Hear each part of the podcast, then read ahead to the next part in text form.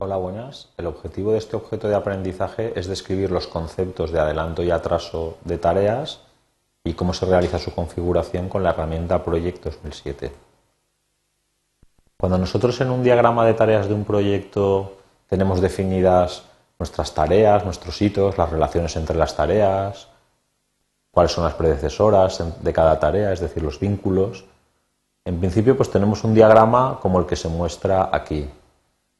En este caso, las relaciones de vínculo entre tareas son todas del tipo fin a comienzo, es decir, finaliza una tarea, comienza la siguiente que está vinculada y, en principio, estas, estos vínculos lo que nos indican es que la tarea sucesora comienza inmediatamente después que finaliza la tarea predecesora. Bueno, eso lo podemos ver en el diagrama porque temporalmente termina una, empieza la siguiente. Pero nosotros en muchos casos en un proyecto lo que nos interesa es establecer periodos, por ejemplo, para realizar algún análisis, eh, algún, trabajo previo a comenzar la siguiente tarea. Entonces nos puede interesar no comenzar inmediatamente después. Es decir, queremos introducir un cierto retraso. En otros casos sucede al revés. Aunque hay una vinculación entre el final de una tarea y el comienzo de la siguiente, nos puede interesar empezar la tarea siguiente un poco antes cuando ya las condiciones de trabajo nos permiten hacerlo y adelantar el, proyecto globalmente.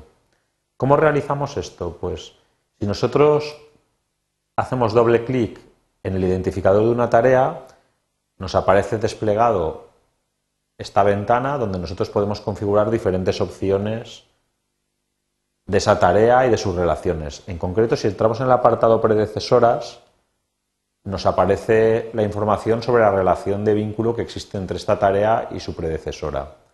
En este caso es simplemente una vinculación de tipo fin a comienzo y podemos observar que en la columna de la derecha, denominada POS, nos aparece aquí 0 de 0 días.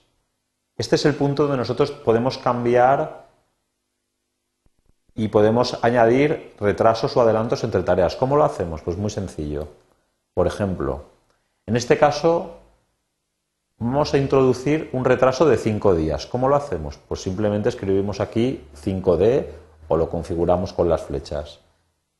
¿Y qué ocurre al hacer esto? Pues lo que podemos observar en nuestro diagrama de tareas es que aunque esta tarea y esta están vinculadas, podemos observar la flecha que las vincula, al añadir la información de más cinco días, lo que estamos diciendo es que empieza cinco días laborables después de que finalice la tarea predecesora. Es decir, hemos introducido un retraso entre la tarea sucesora y su predecesora respecto a la fecha inicialmente tendríamos por defecto que sería inmediatamente a continuación. Bueno, pues de la misma forma que hemos introducido un retraso, pues podemos introducir un adelanto. La forma de hacerlo es muy sencilla.